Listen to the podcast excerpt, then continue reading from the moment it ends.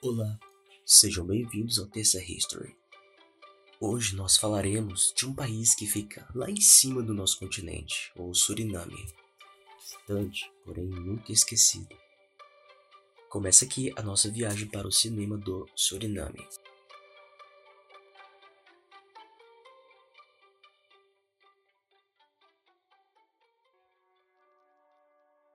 Suriname é tipo um primo diferentão entre os sul-americanos, cheio de especialidades únicas.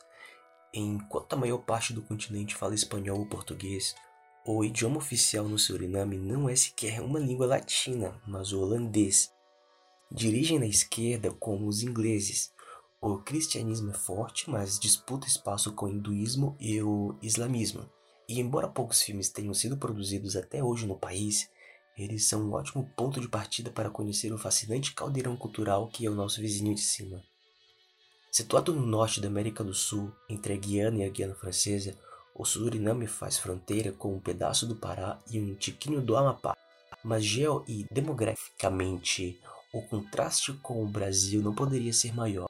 Enquanto somos de longe o maior e mais populoso país do continente, o Suriname é o menor e menos habitado. São apenas meio milhão de pessoas, equivalente a Londrina ou Juiz de Fora, sendo que metade mora na capital Paramaribo. O território surinamês é 80% floresta e cheio de partes intocadas. Tanto é que vira e mexe rola uma expedição científica que encontra uma porção de novas espécies por lá. Se na natureza a diversidade do Suriname impressiona, culturalmente ela é ainda mais interessante. O caseco, gênero musical típico do país, mistura ritmos caribenhos, batidas africanas e jazz. A cozinha surinamesa é uma fusão de diversas culinárias, com ingredientes que incluem mandioca, banana, curry indiano e o molho de amendoim típico do sudeste asiático. Os feriados locais incluem celebrações muçulmanas, hindus, cristãs e o Ano Novo chinês. Quando o assunto é idioma, então a coisa ainda é mais complexa.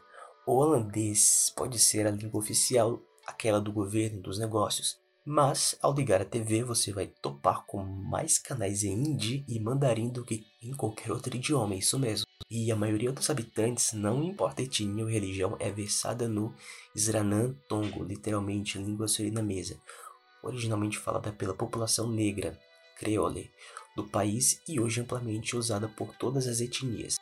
É uma mistura curiosa de vários idiomas europeus com forte influência do inglês, até meados dos anos 70, pouquíssimos filmes haviam sido feitos no Suriname, incluindo um documentário que foi sucesso de crítica, que é o Faja Lobe, vencedor do Urso de Ouro em Berlim em 1960, e o longa de 1974 chamado Operation Macunaíma, nada a ver com o romance do Mário de Andrade.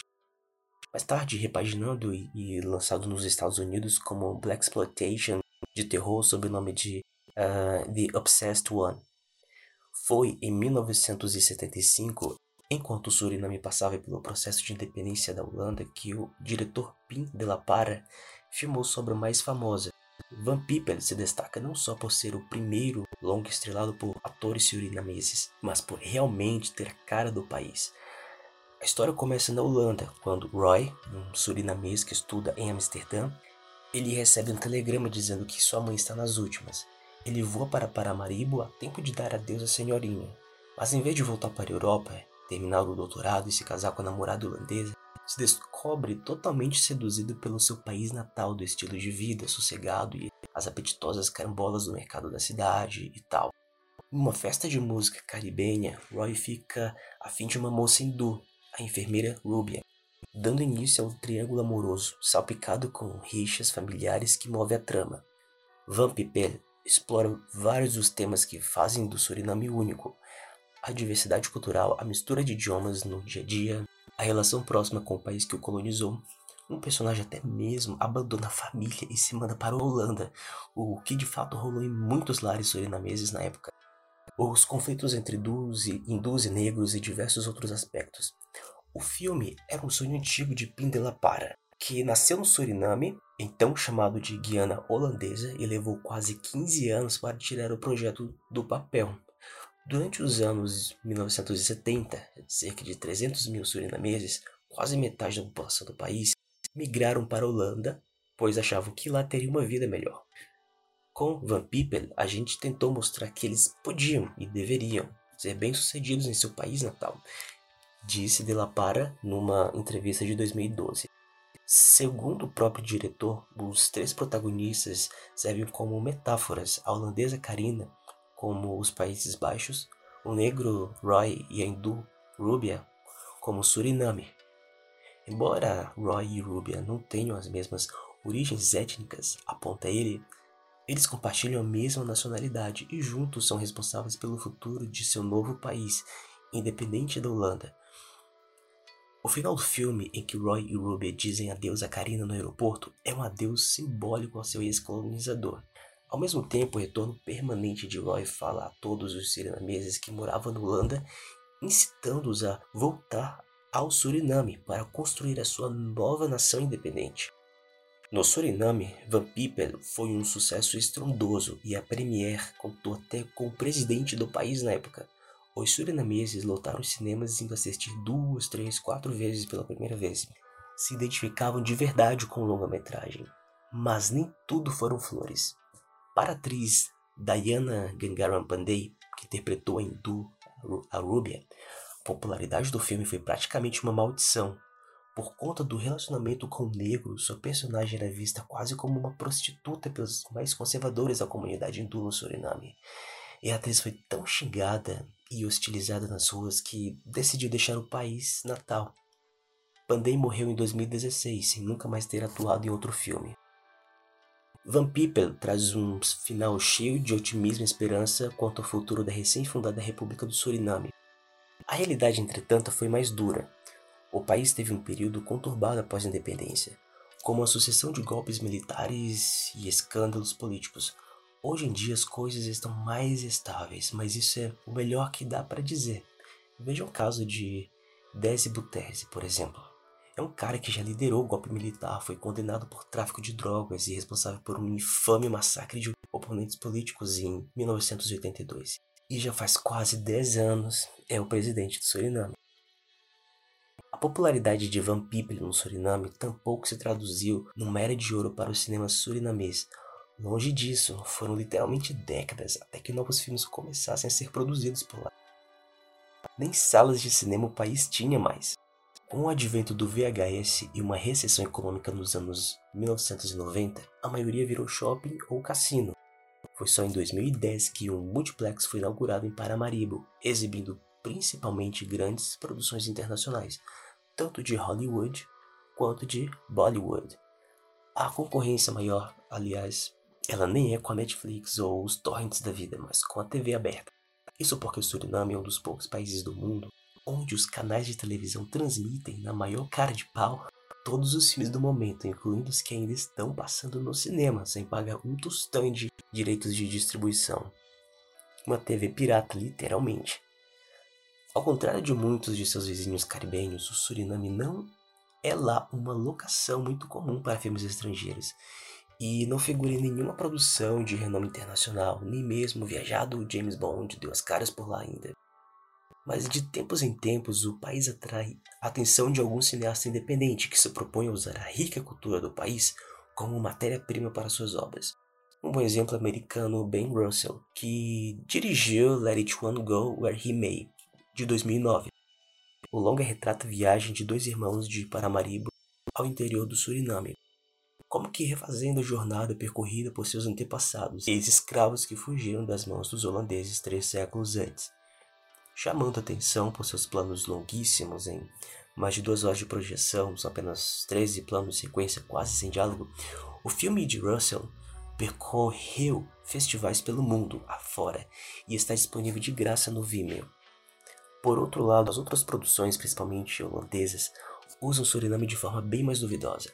Em 2017, por exemplo, foi lançado Tungente Mijin Hart, Jardim no Meu Coração, traduzindo, né?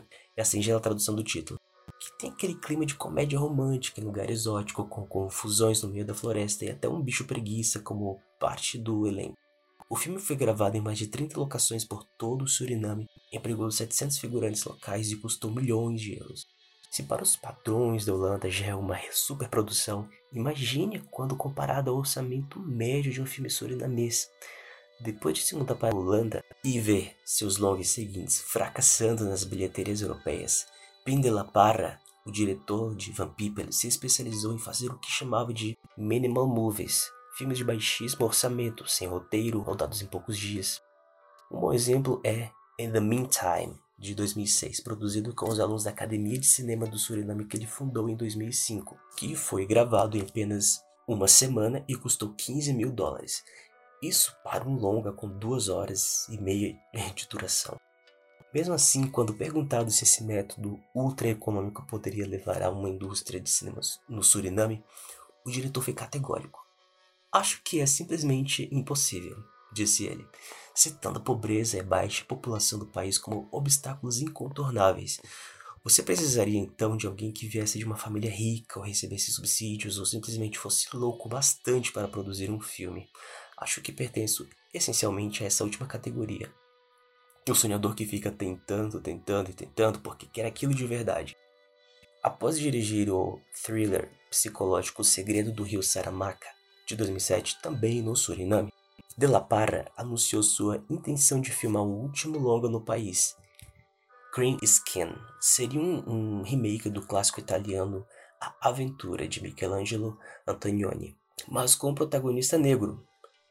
Anos depois, sem conseguir levantar o orçamento necessário, o diretor jogou a toalha. Fazer filmes é uma profissão para jovens, disse ele em 2017. Por isso eu pude tomar a fria decisão de abandonar esse sonho de tanto tempo antes de completar 78 anos, falei para mim mesmo. Chega. Felizmente, os jovens cineastas surinameses não têm medo desse desafio e se mostram um tanto mais otimistas. Pegue, por exemplo, o diretor Ivan Tayapin, que declarou numa entrevista recente que o Suriname pode se tornar a nova Hollywood. Seu filme de estreia, Wiring, de 2018, sobre um deficiente auditivo que enfrenta o governo e o sistema para conquistar direitos básicos, tem por trás um claro objetivo social, a integração e aceitação dos surdos no Suriname.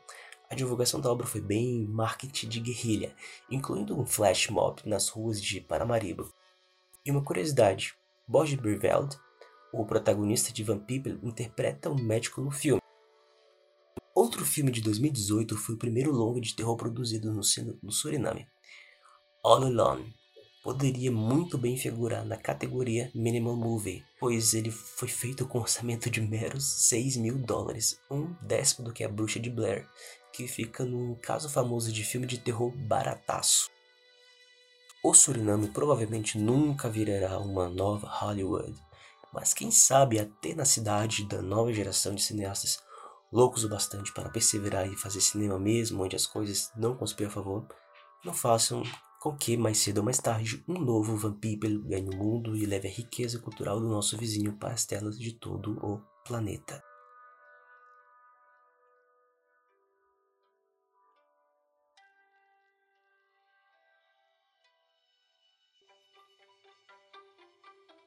Na próxima semana, seguiremos na cronologia das épocas e com indicações de filmes. Aproveite para saber mais sobre a história aqui no Arte da Vinci. Acesse nosso site www.cinedavinte.com.br. Se inscreva em nosso canal, compartilhe, fique por dentro, fique com a gente. Descubra o Arte da Vinci. Até a próxima! Essa é uma produção Arte da Vinci, com voz de Gigi e edição de som de Thaisa Silva.